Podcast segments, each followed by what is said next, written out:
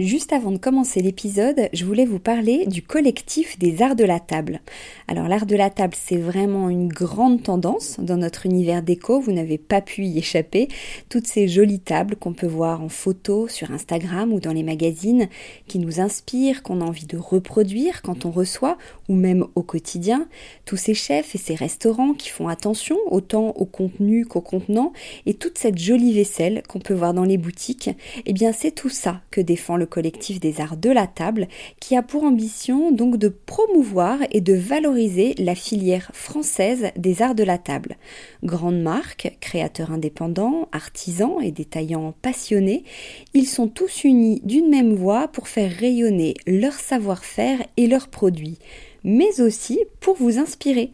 Tous les mois, le collectif des arts de la table vous propose une nouvelle tendance qui vous donne plein d'idées sur les matières, les couleurs et les formes du moment, et bien sûr une sélection de produits de marque française que vous pouvez donc retrouver sur leur site lesartsdelatable.fr ou sur leur compte Instagram lesartsdelatable. Allez, place à l'épisode maintenant.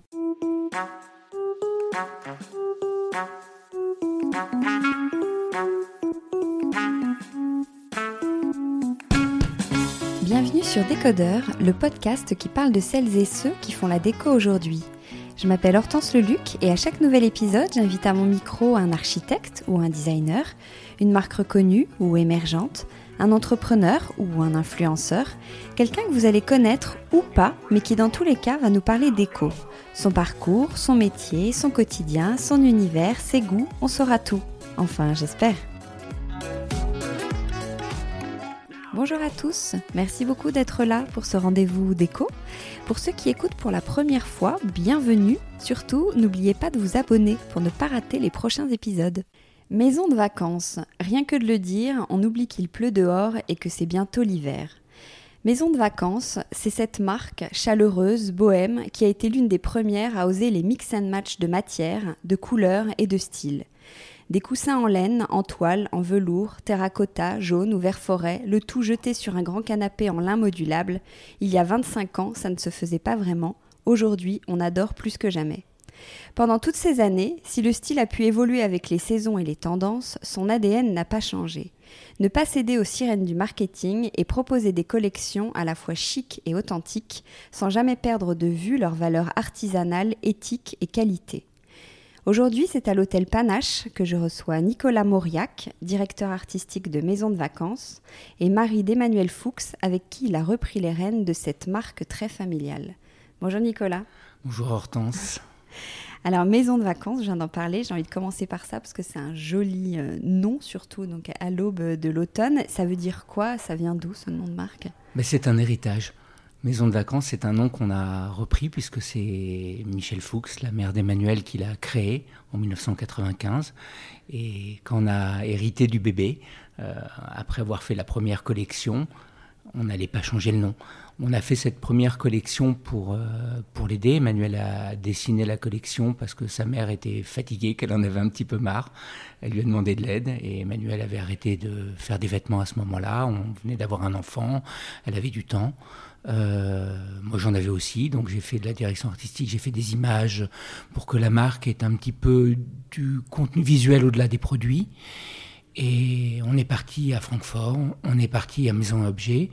La collection a cartonné et en plein salon, Michel nous a dit bah, écoutez, euh, là c'est trop gros pour moi, je ne veux pas m'en occuper, vous vous en occupez. Mais on n'avait pas du tout prévu de reprendre cette société, de s'en occuper. Et on n'allait surtout pas changer le nom puisque c'était parti, le coup, le coup était tiré. Et donc, euh, on s'est posé au début beaucoup, beaucoup la question. que c'était un nom qui, quand l'a, quand l'a reçu, on ne savait pas s'il nous ressemblait ou si on allait l'habiter, l'investir. C'était vraiment son nom à elle. Euh, c'était, le clin d'œil à toutes les maisons qu'elle aimait faire au Maroc, dans le Luberon, euh, qui étaient effectivement des maisons de vacances, qui avaient déjà cet ADN euh, bohème chic, avec des piqûres celliers à la main, avec des cachemires, avec des choses très simples.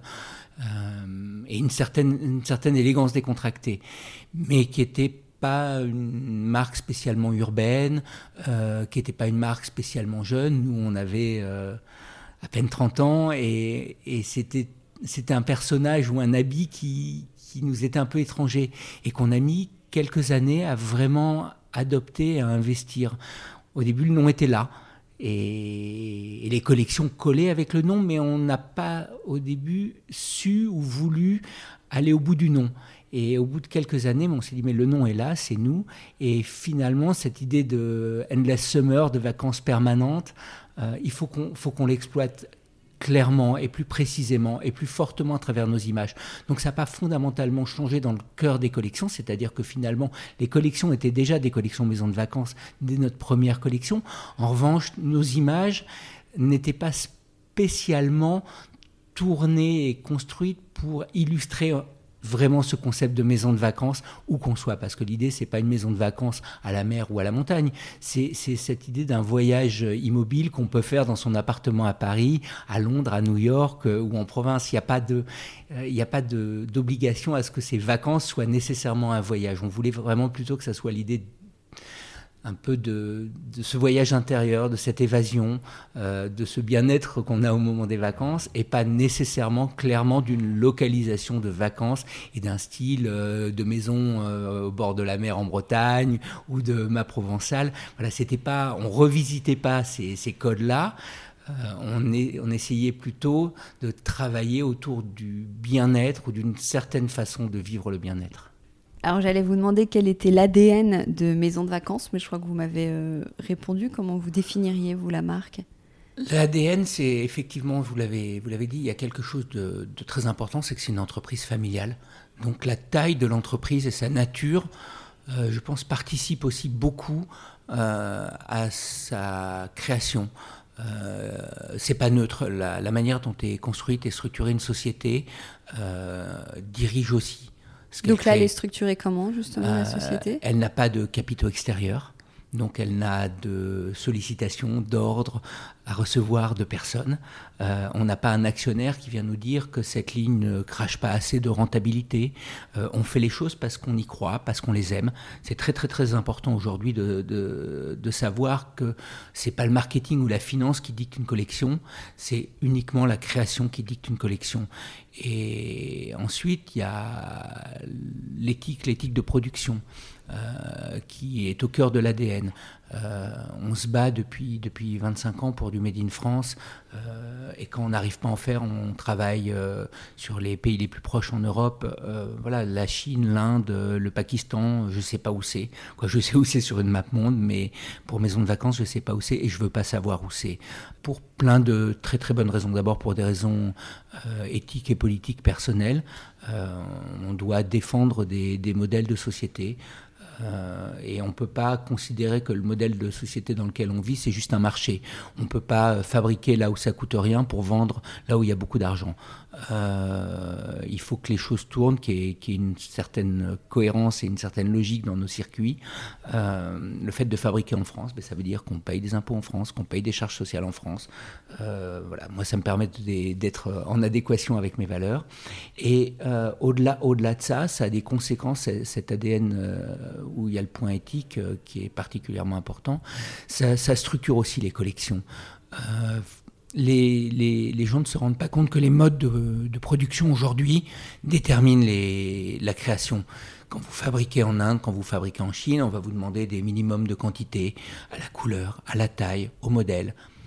À partir du moment où les gens doivent fabriquer 100, 200, 300 pièces, à la taille, à la couleur, au modèle, ils se posent des questions de rentabilité, de rationalité. Et la voilure des collections, l'ampleur des collections, l'audace des collections se retrouve comme par miracle ou comme par hasard extrêmement réduite. C'est-à-dire que vous n'allez plus vous amuser à faire autant de taille, autant de couleurs, autant de matière, parce que vous n'allez pas prendre un risque de stock. Vous allez faire en sorte que votre stock soit le plus court possible, le plus proche de, des attentes du marché, qu'il ait cette rotation. Nous, on fabrique tous les jours. Tous les jours, on lance des ordres de fabrication. Tous les jours, on reçoit des coussins. je prends, voilà, je vous parle des coussins. L'ADN de maison de vacances, ça permet par exemple sur la famille des coussins de proposer aujourd'hui plus de 2000 références de coussins taille, couleur, matière confondue. Donc c'est un choix. Ce choix, c'est la liberté. C'est la liberté du consommateur à la fin. Pour nous, c'est capital qu'une collection ne soit pas quelque chose qui enferme les gens dans notre univers, mais qui soit la réponse à leurs besoins. On ne construit pas une collection pour brander votre appartement, pour brander votre canapé, brander votre lit, brander votre salon. Euh, J'ai pas envie que quand quelqu'un rentre dans un appartement, il y a du maison de vacances, il ait l'impression de rentrer dans un showroom et que ça soit le même showroom chez tous les gens. Euh, vous avez des matières que vous aimez, des couleurs que vous aimez, des tailles que vous aimez, et vous pouvez avoir votre meilleur ami qui va venir acheter chez Maison de Vacances et faire une maison totalement différente de la vôtre. Et pour nous, chaque maison doit rester unique parce que chaque personne est unique. Donc si on commence à avoir des collections courtes, on va se retrouver avec des maisons qui se ressembleront nécessairement à la fin. Et ça, c'est tout ce qu'on veut éviter.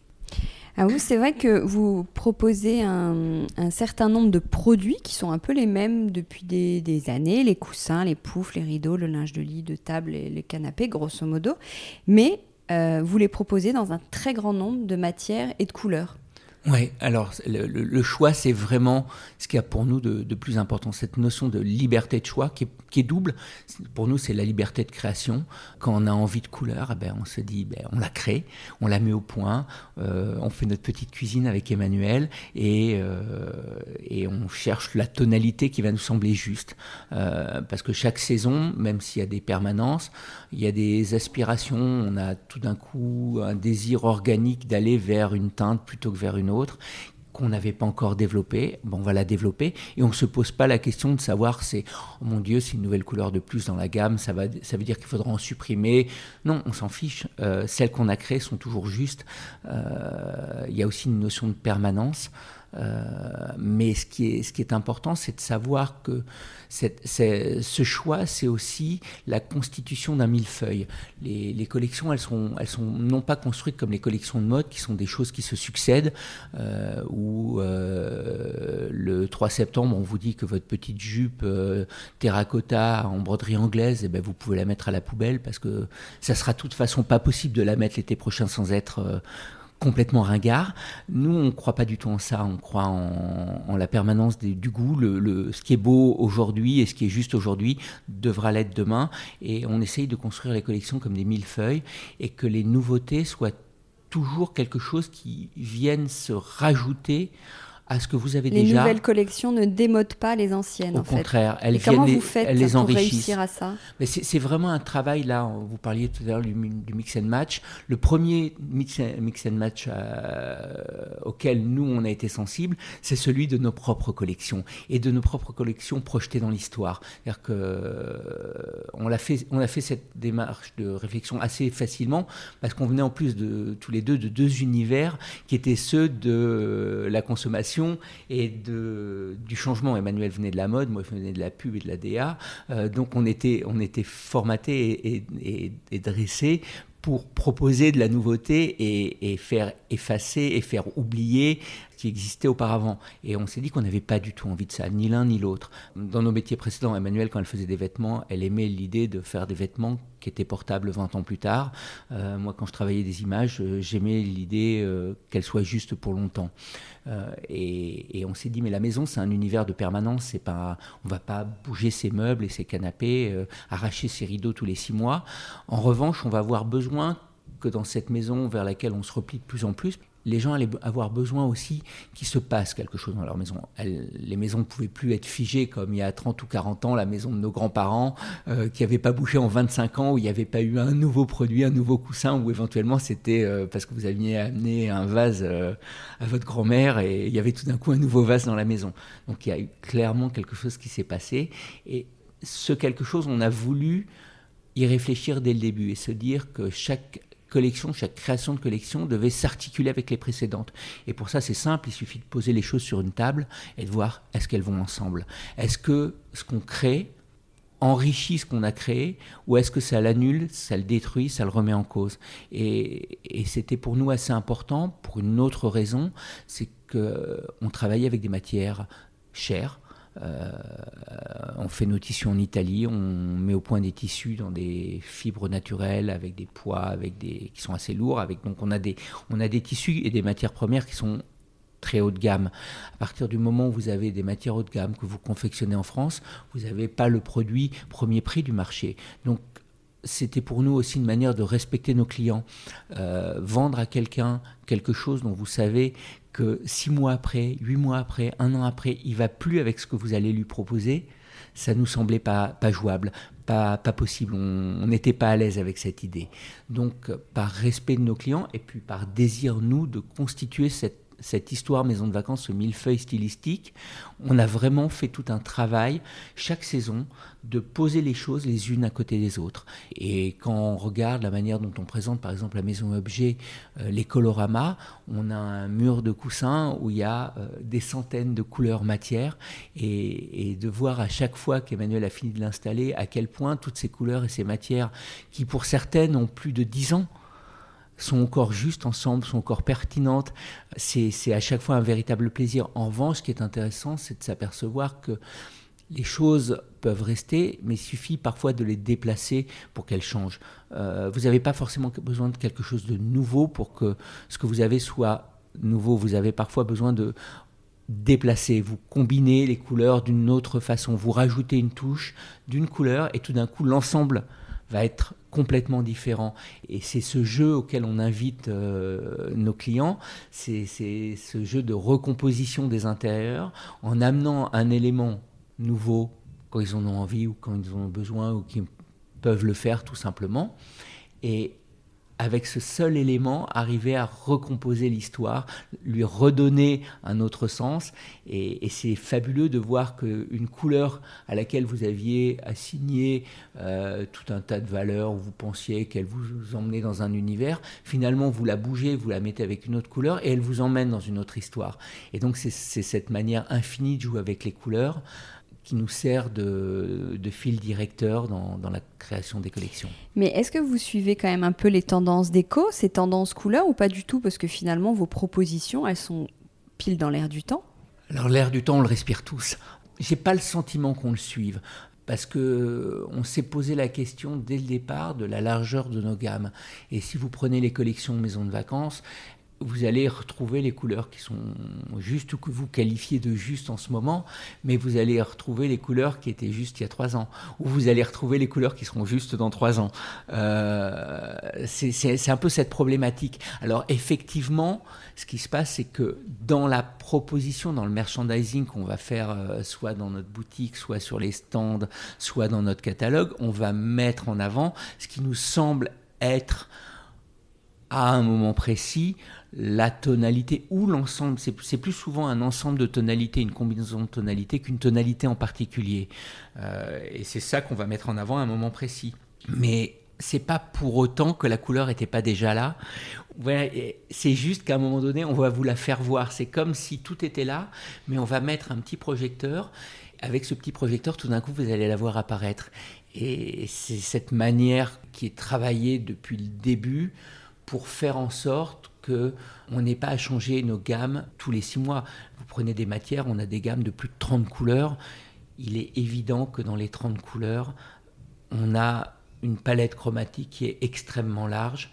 Donc vous allez forcément l'avoir, votre terracotta, votre nude, votre ton automnal, votre, votre ton naturel. Euh, mais en même temps, ce ton-là, euh, vous allez le combiner et vous n'allez jamais le laisser seul. Vous regarderez que euh, Maison de vacances, c'est rarement de la monochromie. C'est pas de la polychromie au sens où on travaillerait des couleurs qui seraient euh, des complémentaires ou des avec des écarts de tonalité euh, forts. On n'est on pas dans un arc-en-ciel, on n'est pas dans un perroquet, on est on est dans des tons très subtils, mais mais dans ces tons très subtils, on aime aussi parfois amener une couleur qui déconne, une couleur qui fait twister un mélange et qui va vous faire regarder ce mélange de façon totalement différente. Justement, quel est le, processus créatif quand vous imaginez ces collections, ces nouveaux produits? Alors, il, est. Qu'est-ce qui vous inspire? Je dirais plein de choses. Les matières nous inspirent. Si vous avez énormément de matières, pourquoi autant? Parce qu'une matière, c'est une histoire, c'est un, c'est un moment, c'est une perception d'un objet. C'est-à-dire que le, c'est encore plus vrai, plus le produit est gros, plus c'est vrai. Euh, c'était un petit peu vrai quand on faisait des coussins et quand on faisait pas de canapé. C'est maintenant extrêmement criant quand on fait des, des produits euh, aussi grands qu'un canapé qui fait 3 euh, mètres de long ou 4 mètres de long. Là, tout d'un coup, ça prend la matière prend une présence extrêmement forte dans un intérieur.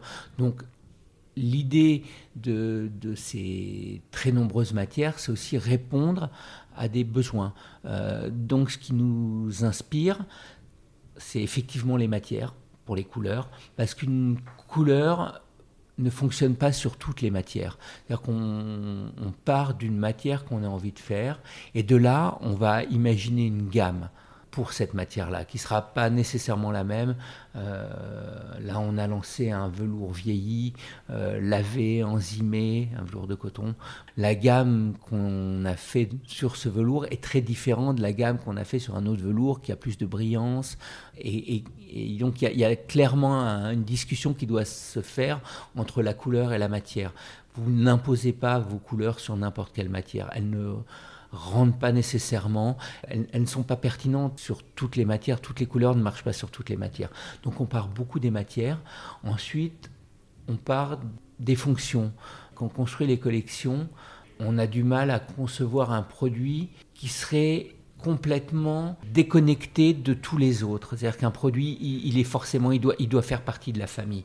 On a sorti progressivement de la, collection, mais c'est aussi parce qu'on est une petite structure, qu'on a des ressources humaines limitées, mais euh, ce qui n'était pas dans notre cœur de métier. Ça a été un peu, euh, un peu un déchirement, mais on, a, on avait toute une partie euh, euh loungewear, accessoires de mode, qui, qui, avait un vrai sens en termes de création. C'était une partie, en partie le bébé d'Emmanuel euh, et son, son histoire euh, Avec la mode. de la mode. Euh, mais en même temps, c'était pas notre cœur de métier. Et on s'est dit, ben, continuer à créer là, dans cette direction-là, ça nous prend du temps, c'est du travail, ça nous prend de l'espace dans les, en merchandising. Et cet effort-là, on ferait mieux de s'en passer, de se concentrer sur le cœur de ce qu'on veut proposer pour la maison. Peut-être qu'on y reviendra un jour, mais on a décidé de ne plus créer, de ne plus travailler qu'au cœur de notre métier. Alors parfois c'était en dehors, à la, lisière. Euh, on a fait une collaboration avec Ressources, on a fait la direction artistique pour euh, repenser la gamme de show. C'est pas nos produits, mais c'est notre ADN, on a transmis nos couleurs sur une matière qu'on adore et qui est pour nous extrêmement importante, qui est la chaux, parce que c'était en peinture la traduction de notre rapport aux matières, une matière naturelle, quelque chose de très organique, de très minéral, de très tactile. Donc là, on est parti dans, une possibilité de création qui avait un sens, puisque même si c'était pas au sein de maison de vacances, c'était au cœur de notre métier qui était d'habiller la maison. Mais tout ce qui ne rentre plus dans le cœur de notre métier. Aujourd'hui, on en fait l'économie, on s'en passe parce qu'on on n'est pas assez, on n'a pas le temps. Euh, Vous êtes combien dans la société? On est une toute petite dizaine entre la boutique et l'activité de gros, donc c'est et les expéditions. Donc c'est entre notre logistique, notre production, notre commercial euh, et notre boutique qu'on est une micro société. Ça ne veut pas dire qu'on ne déplace pas des montagnes, au contraire. Je pense que c'est la, la, force des petites boîtes, c'est d'avoir des gens très polyvalents, des gens euh, très enthousiastes euh, et, qui, et qui font beaucoup plus dans, dans, leur boîte que ce que ferait n'importe quel autre salarié dans une méga structure euh, avec des niveaux hiérarchiques multiples et complexes. tout le monde est au contact de tout. Donc, donc la création, on, on l'a conditionné à ce qu'on était capable de vraiment pousser et d'emmener jusqu'au bout. Qu'est-ce que vous vendez le plus? Vous êtes très fort en coussin, on en parle beaucoup, mais beaucoup les canapés aussi. Les canapés, ça a été un, truc hallucinant. Je pensais vraiment pas que ça prendrait cette ampleur. Ça fait, ça fait six ans, sept ans qu'on travaille sur les, sur les canapés, mais que je ne les lançais pas parce que j'étais pas prêt au sens de euh, je savais ce que je voulais, je savais comment le fabriquer, je savais, on l'avait dessiné. La question, c'était que j'avais pas trouvé l'outil de production pour sortir le grade de qualité qu'on voulait pour maison de vacances avec les tissus qu'on utilise pour maison de vacances. il était hors de question de développer une gamme de canapés qui aurait eu des tissus différents de la collection générale. Et où, parce qu'un coussin, ça vous prend 30 euh, cm ou 40 ou 50 ou 60 cm de tissu, un canapé, ça vous prend 12, 14, 16, 18, 20 mètres de tissu. Donc l'enjeu sur le, prix des matières est très très important. Et quand vous mettez 20 euh, mètres d'un tissu qui coûte très cher, votre canapé finit beaucoup, beaucoup plus cher. Et qu'on, par rapport à nos concurrents, on a une gamme de tissus qui n'existe pas ou quasiment pas sur le marché du canapé. Donc c'était très, très complexe. Et qu'il était hors de question d'aller chercher des tissus spécifiques pour les canapés qui n'auraient pas été les tissus de la collection. Donc c'est pour ça qu'on a mis beaucoup, beaucoup de temps à trouver l'usine capable de nous sortir au prix où on voulait, c'est-à-dire quelque chose qui était compétitif sur le marché un canapé avec les matières qu'on avait l'habitude de travailler. Et ça a été une explosion. On pensait, quand l'usine m'a dit combien vous pensez en faire la première euh, saison, c'était en, septembre de l'année dernière, j'ai dit bah, si on en fait 60, 80, les trois premiers mois, ça sera super. On en a fait 300 ou 400. Et euh, les six mois qui ont suivi, on en a fait plus de 1000. Euh, donc aujourd'hui, le canapé est devenu, je ne dis pas aussi important que le coussin en volume, mais euh, est devenu un, produit très important. Et puis le linge de table, c'était une histoire aussi. C'est drôle parce que finalement, les, deux gros derniers succès commerciaux vagues de, comme ça de, fortes, de fortes ventes ont été faits sur des produits où on s'est dit mais on, y va parce qu'on a envie d'y aller, parce qu'on pense qu'on a un, truc à dire, mais où le marché est totalement embouteillé. Et c'est vrai que le marché du canapé, vous n'avez pas l'impression qu'il n'y a pas d'offre de canapé aujourd'hui sur le marché de la déco. Il y a une offre pléthorique, mais cette offre pléthorique, en fait, elle est pleine de failles et il manquait plein de choses. Et le linge de table, mais c'était pareil. Emmanuel, et tout d'un coup, a dit Mais moi, j'ai envie de Vichy. Je l'ai regardé, je dit, mais pourquoi pas? Pourquoi pas? Alors que c'était un, basique, c'était une évidence. On n'a pas inventé le Vichy, on a juste reproposé et recolorié le Vichy. Euh, on l'a bien travaillé avec la bonne finition, le bon bourdon. Et effectivement, c'était dans l'imaginaire, dans, le désir de plein de gens. Et quand, quand on a sorti la collection, les gens se sont jetés dessus parce qu'elle était une, forme d'évidence de, produits qui auraient dû toujours être là, mais qui n'avaient finalement pas toujours été là, qui avaient été supprimés.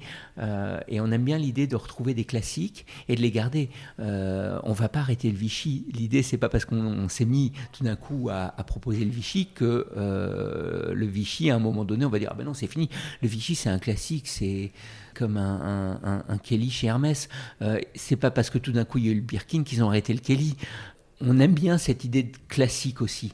Euh, de la création, c'est alors c'est pas vous qui décidez que vous créez un classique. À un moment donné, euh, c'est vos clients, c'est les consommateurs qui font qu'un produit devient un classique, un basique et quelque chose qui va rester euh, pour très longtemps dans les habitudes de consommation des gens.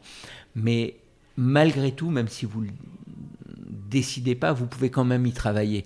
Et la manière dont vous construisez vos, vos collections peut vous amener à, n'avoir aucune chance de produire un classique ou peut-être d'avoir une chance. Effectivement, quand on s'est lancé sur le Vichy, on savait qu'on s'attaquait à un classique et que si on le faisait bien, on créerait un nouveau classique.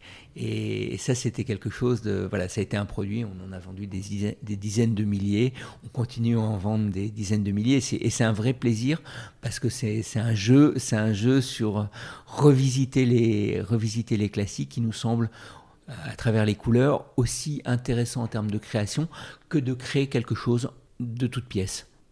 Vous parliez d'Emmanuel. Comment vous, vous répartissez les rôles? Le yin et le yang. Euh, c'est important, c'est tout bête.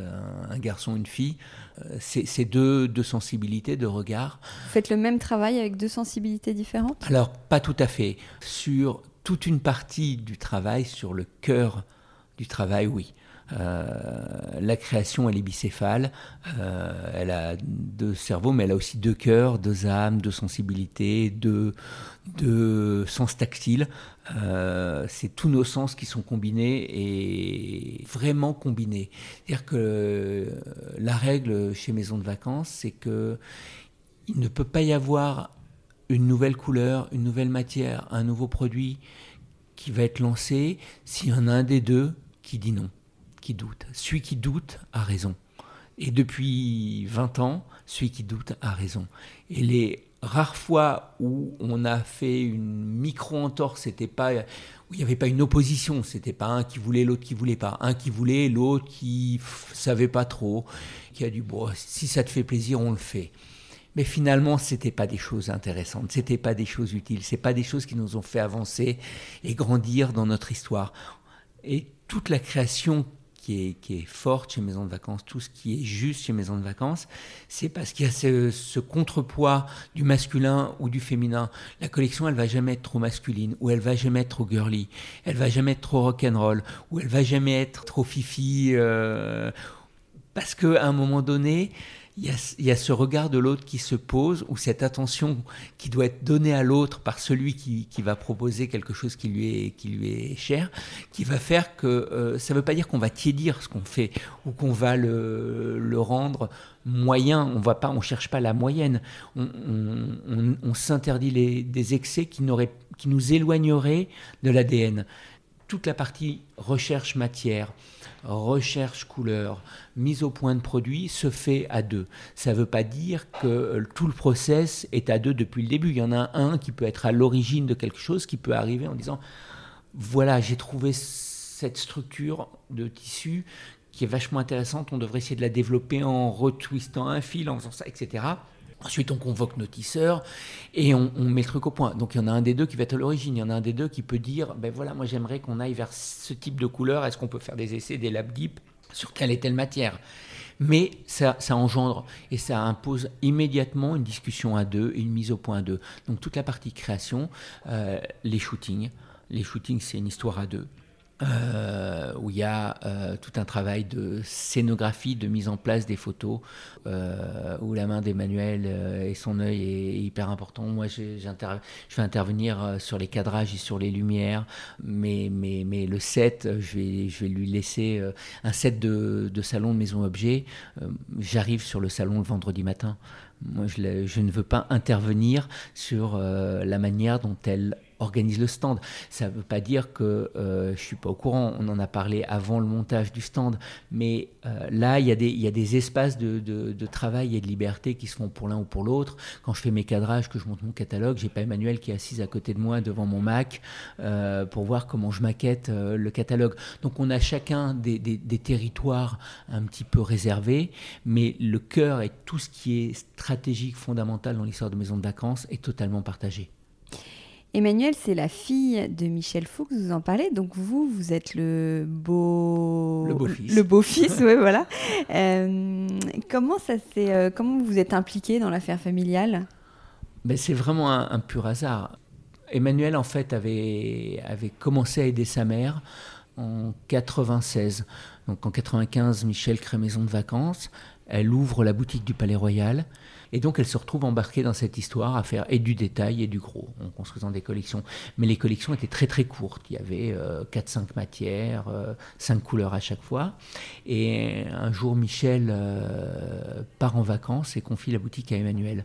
Et, elle lui dit Est-ce que tu peux me terminer, cette, de préparer cette petite production? Elle avait une production à préparer pour pour euh, un gros client anglais, pour un department store euh, haut de gamme. Et c'était des coussins en cachemire. Et Emmanuel coupe euh, les dos, les devants, et elle coupe tout pareil, elle fait pas attention. Et elle se rend compte que euh, ben, un dos de coussin, tout d'un coup, elle percute. Elle, ses vêtements, son histoire, c'est pas les coussins. Un dos de coussin, ça a des pattes de boutonnage. Donc la surface nécessaire de tissu pour le dos est plus importante que la surface nécessaire pour le devant. Et donc, elle peut pas faire ses coussins. Et là, elle voit un, rouleau de lin qui était posé dans la boutique. Et elle se dit Eureka, je dis rien à ma mère. Et elle fait couper les dos dans le lin naturel. Et donc on est en 96, et là, premier, premier changement d'orientation dans les collections maisons de vacances apparaît le dolin, avec les boutons en nacre qui étaient toujours cousus à l'envers, donc la nacre cachée qui n'était pas visible sur le bouton. Et Michel adopte l'idée d'Emmanuel, mais qui était liée à un accident. Donc la première implication d'un de nous deux, elle est, elle est accidentelle et elle détermine pour très longtemps les collections maisons de vacances, puisqu'on a fait du Dolin un principe systématique de nos collections entre 2000 et euh, je pense 2007. À un moment donné, on en a eu ras-le-bol d'être tellement copié euh, par tout le monde qui s'était mis à faire les mêmes Dolins qu'on a arrêté, qu'on a trouver d'autres manières de concevoir les coussins. Et moi, je me suis retrouvé à aider Michel parce que j'avais des potes photographes, des, potes imprimeurs, des potes photograveurs. Et je lui ai dit, mais c'est dommage, il y a une jolie marque, il y a des jolis produits, il n'y a pas une image euh, pour illustrer tout ça. Donc j'ai appelé mes potes photographes qui faisaient de la mode et on a fait des photos. Et on a fait des photos avec des gens. On ne voulait pas des photos de déco. Euh, moi, quand je prenais un magazine de, de déco, je trouvais ça totalement déprimant. J'avais l'impression de de voir des, catalogues pour vendre des maisons, mais, mais pas de voir de la vie. Et, pour moi, la déco, c'était la vie. Euh, c'est les maisons, il y a des gens qui vivent dedans, ou alors ça sert à rien.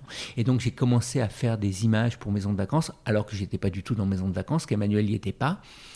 Et six mois après, on s'est retrouvé avec Emmanuel qui, là pour le coup, dessine pour Michel la première collection. Là, j'ai pas tout dessiné avec elle. Et on part sur les salons avec cette nouvelle collection. Et elle me demande quand même si je peux un peu l'accompagner. Donc je l'accompagne, je construis les tarifs. Euh, mais mais j'avais absolument pas prévu, euh, au-delà de ces cinq jours à Francfort et cinq jours à Maison Objet, de m'intéresser plus que ça à, la déco à Maison de Vacances. Et Emmanuel non plus. Euh, et on s'est retrouvé comme ça, ce que je vous disais, en plein salon. au bout de deux jours de Francfort, Michel nous a dit bah, écoutez, moi je parle pas anglais, donc de toute façon je ne sers à rien ici. Donc elle est repartie de Francfort, elle nous a laissé sur le stand. Et puis à Paris, au bout de deux jours, elle nous a dit ben voilà, là, euh, moi, il n'y a que des clients étrangers, euh, il y a trop de travail, trop de production, euh, ben voilà, débrouillez-vous avec. Et donc c'est un, c'est un accident, c'est un hasard, ça nous est tombé dessus. Rétrospectivement, on est très très heureux parce que on n'aurait jamais eu, je pense, l'idée de le faire. C'est un peu le truc euh, dingue, c'est qu'on s'est retrouvé à monter quand même quelque chose qui est aujourd'hui devenu une boîte euh, solide et sérieuse, mais qu'on n'a pas désiré créer. Normalement, quand vous montez une boîte, vous décidez. Ah oui, le projet tient à cœur. voilà, euh, vous, avez un projet, vous en parlez, vous vous dites, bah, tiens, qu'est-ce qu'on pourrait faire? On va monter un restaurant, un bar à jus, une boîte de sac à main. Voilà, là, c'est arrivé, on s'est retrouvé avec le bébé et il a fallu s'en occuper. Et rétrospectivement, on se dit que c'est la meilleure chose qui nous soit arrivée parce que parce qu'on a la chance de travailler ensemble, que c'est quelque chose de super enrichissant, de très très fort, parce que créer et entreprendre, parce que les deux, les deux sont aussi importants et aussi forts dans, notre vie. La partie création, c'est une partie de l'année. Euh, la partie entrepreneuriale est, faire tourner une boîte et, lui trouver euh, des projets et, lui donner euh, des impulsions. C'est tous les jours. Là, c'est pas qu'une partie de l'année, c'est tous les jours.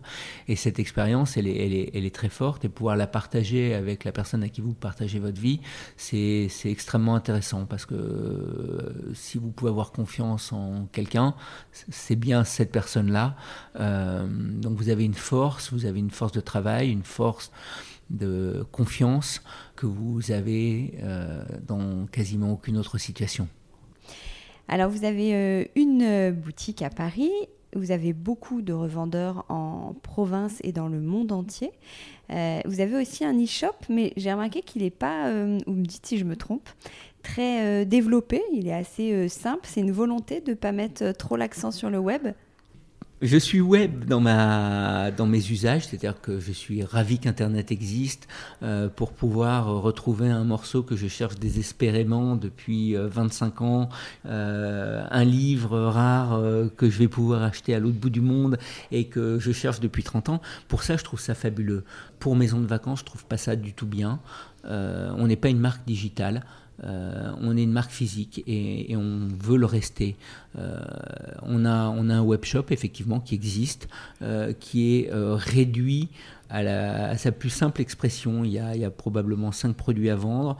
L'essentiel sont des couleurs qui sont sorties de collection, des produits. Donc, donc c'est un peu notre outlet. mini outlet parce que j'ai des, des, modes de production qui font que j'ai pas 300 produits à déstocker. Je vais me retrouver avec 4 plaids Mais ça permettrait de faire rayonner la marque, d'avoir du stock sur le web. Ouais, et de tuer mes revendeurs. En fait, euh, en fait toute l'histoire du web, c'est aussi l'histoire du lien que vous voulez garder avec le retail et avec les revendeurs. Aujourd'hui, il y a deux, stratégies. Il y a dire, euh, je prends en main mon ma commercialisation et euh, j'essaye d'être celui qui prend l'argent partout et qui le gagne partout. Et vous développez votre euh, vente online, euh, vous-même bien évidemment, euh, ou alors vous allez le faire en physique et vous allez développer des boutiques en propre un peu partout en France ou un peu partout à l'étranger, ce qui fait que bah, vous prenez la mode aujourd'hui, la notion de multimarque a quasiment disparu de l'univers de la mode. Vous allez en province, dans une rue de province, et vous allez voir les mêmes boutiques alignées à peu près dans le même ordre, euh, où que vous soyez. Et, ce monde-là, moi, me déprime. Euh, j'ai pas du tout envie d'y participer. Donc, j'ai pas envie de créer des boutiques maisons de vacances qui seraient toutes les mêmes dans, euh, dans des villes. Dans chaque ville où on est, c'est à travers un revendeur. Un revendeur, c'est une sensibilité, c'est une interprétation de nos collections, c'est une manière de les traduire, de les présenter euh, plus féminines, plus masculines, plus design, euh, plus industrielles, plus chic. Voilà, et, donc de montrer toutes les facettes de maison de vacances. Vous pouvez aussi donc essayer de prendre le contrôle par le online. Au lieu d'ouvrir des boutiques, ben, vous centralisez tout ça sur une plateforme euh, de logistique que vous mettez euh, en banlieue où les mecs carrés valent rien, et vous faites votre site marchand. Vous court-circuitez vos vendeurs. Et vous avez aujourd'hui, quand, vous parlez avec les boutiques en, province, euh, des gens qui vous disent ben, c'est terrible parce qu'on est devenu le showroom des marques. Et les gens viennent dans nos boutiques pour toucher, pour voir la couleur en vrai, pour voir si euh, le siège est confortable ou euh, si le verre est aussi vert, si, Et en fait, ils vont passer la commande online. Et vous avez aujourd'hui sur le marché de la déco des acteurs qui sont, pour moi, pas très très honnêtes parce qu'ils ont décidé de court-circuiter clairement les revendeurs, mais en même temps de continuer à avoir des revendeurs. Si vous décidé d'être une marque qui n'a pas de revendeur, vous ne pouvez pas reprocher à une marque qui n'a pas de revendeur de, court-circuiter. Elle court-circuite personne. Elle travaille seule et elle a décidé d'être euh, sa propre et son seul et unique canal de diffusion. Mais si vous continuez à vous appuyer sur des revendeurs que vous allez présenter dans des salons professionnels, que vous vous appuyez sur des gens et vous espérez qu'ils vont vous acheter du stock, le présenter, le mettre dans leur vitrine, l'installer dans leur boutique, prendre un risque de trésorerie, et que ces gens-là, vous allez derrière vendre vous-même online, potentiellement avec des marges moins importantes que vos revendeurs et des marges avec lesquelles eux ne pourraient pas vivre, payer leur loyer, leur vitrine, leur euh, système de caisse, leur électricité, euh, leurs charges. mais, mais, vous, vous pouvez, puisque vous êtes le fabricant, donc vous pouvez vendre un petit peu moins cher qu'eux. Et c'est ce que font beaucoup de marques scandinaves aujourd'hui sur le marché. Et c'est terrible parce que les revendeurs, le jour où il n'y en aura plus, vous pourrez plus aller dans une boutique pour essayer le canapé. Vous pourrez plus aller dans une boutique pour voir si la couleur elle vous plaît vraiment. Et vous, vous serez condamné à faire des achats online, à renvoyer euh, le produit qui vous plaît pas, euh, la version Amazon euh, que moi je trouve terrible. Et, donc cette, cette, manière de commercer euh, via le online me semble extrêmement dangereuse. Et, elle est, d'ailleurs limitée puisque euh, les grandes marques du online sont toutes allées essayer progressivement de faire des boutiques. des boutiques de faire des boutiques. Ça veut dire que l'expérience du lieu de vente, l'expérience physique de la rencontre entre un consommateur, un produit dans un lieu c'est pas juste le consommateur et le produit, c'est dans un lieu. Donc avec une scénographie, avec une ambiance, avec une lumière, avec d'autres objets qui entourent. Donc cette rencontre-là, eh bien, finalement, elle est indispensable. On s'en rend compte aujourd'hui. Et comme moi, j'ai pas envie d'ouvrir des... Parce qu'effectivement, je pourrais dire, ben, je vais ouvrir des boutiques maisons de vacances en propre partout, et cette expérience, je vais pouvoir l'offrir à tout le monde dans toutes les villes. Mais j'ai pas du tout envie de ça. Et c'est que ça donne des points de rendez-vous aussi, parce que là, quelqu'un qui nous écoute, qui habite à Lyon, je dirais, qui a envie de vous retrouver, comment elle peut trouver les produits de maison de vacances? Il faut qu'il aille chez un revendeur à Lyon. Mais comment trouver ce revendeur? Alors là, il nous envoie un mail à l'ancienne, il nous écrit et on lui donne on lui donne le revendeur le plus pertinent. Et quand il n'y a rien, à des kilomètres à la ronde, parce que tout le monde n'habite pas près d'une ville euh, euh, suffisamment grande pour qu'il y ait une boutique qui ait pu s'implanter et y vivre. Euh, ben, on a un catalogue qu'ils peuvent télécharger et on fait, de la, on fait de la vente à distance. Mais de la vente à distance, c'est pas de la vente en ligne. C'est vous communiquer avec, avec nos vendeuses de boutique comme si vous étiez dans la boutique par téléphone, par mail. Vous envoyez des photos de votre salon, de votre chambre. vous prenez du conseil, vous avez du conseil. Euh, c'est une vente qui est assistée, c'est une vente qui est personnalisée, c'est pas du click, pay, deliver. Euh, donc cette vente-là, on, l'a fait. On va vous livrer dans votre, petit, dans votre petit village au fin fond de l'Aveyron. Mais effectivement, on n'aura pas des points de rencontre partout. Mais personne, euh, même les plus grosses marques qui vont développer euh, dans le prêt-à-porter, ne sont pas implantées euh, dans toutes les villes, dans tous les villages. Il y, a malheureusement des trous noirs. Effectivement, Internet vient, combler ça. nous, on a accepté de travailler avec un ou deux clients partenaires qui sont des gens du online, qui sont physiques mais qui sont sur l'online, donc qui donnent à, Maison de Vacances une possibilité de, euh, euh, d'atteindre des clients qui sont effectivement loin de tout centre urbain, mais on veut pas le piloter nous.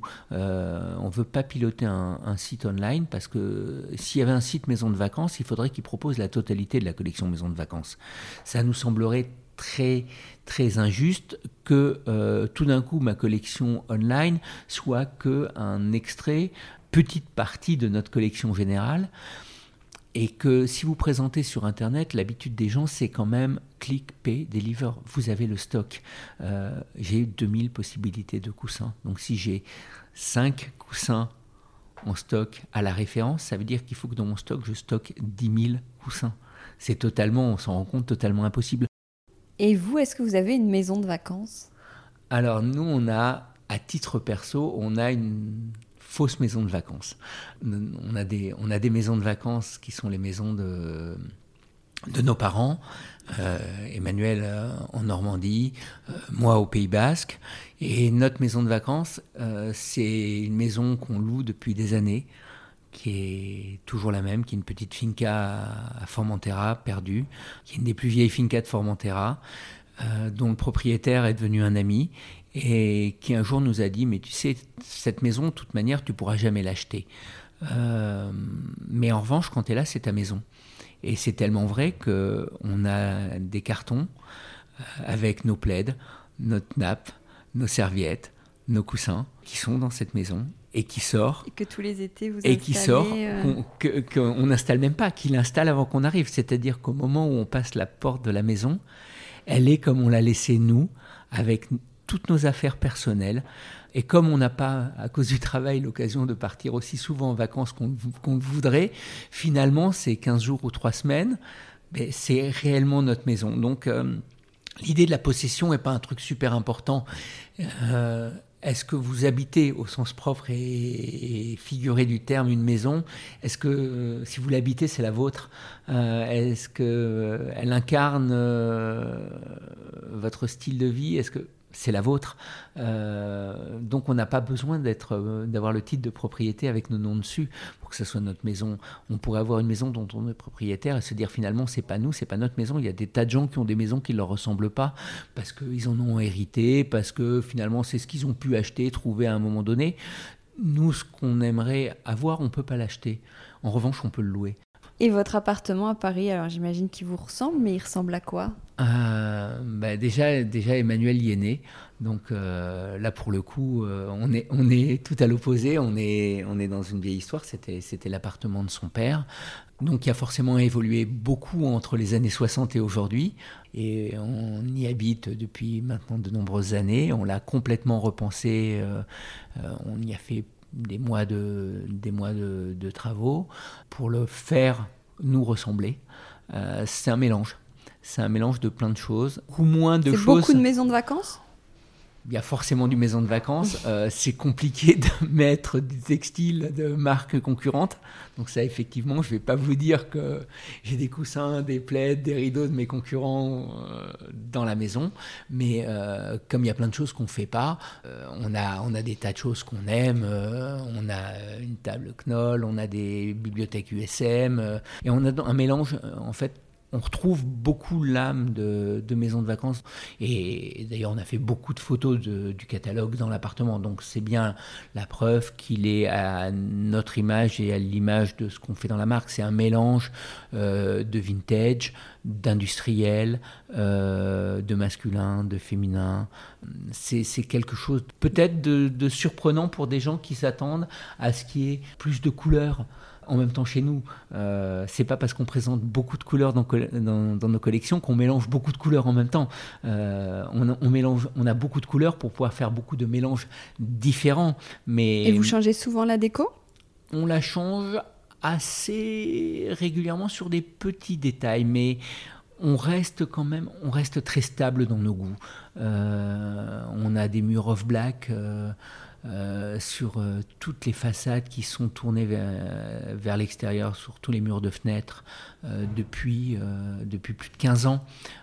c'est une signature de tous les appartements où on a été et où, quand on nous demande d'intervenir chez quelqu'un, ça, ça, fait partie des choses qu'on aime faire donc, et qu'on garde. En fait, on, s'aperçoit qu'on est assez peu changeant dans nos goûts.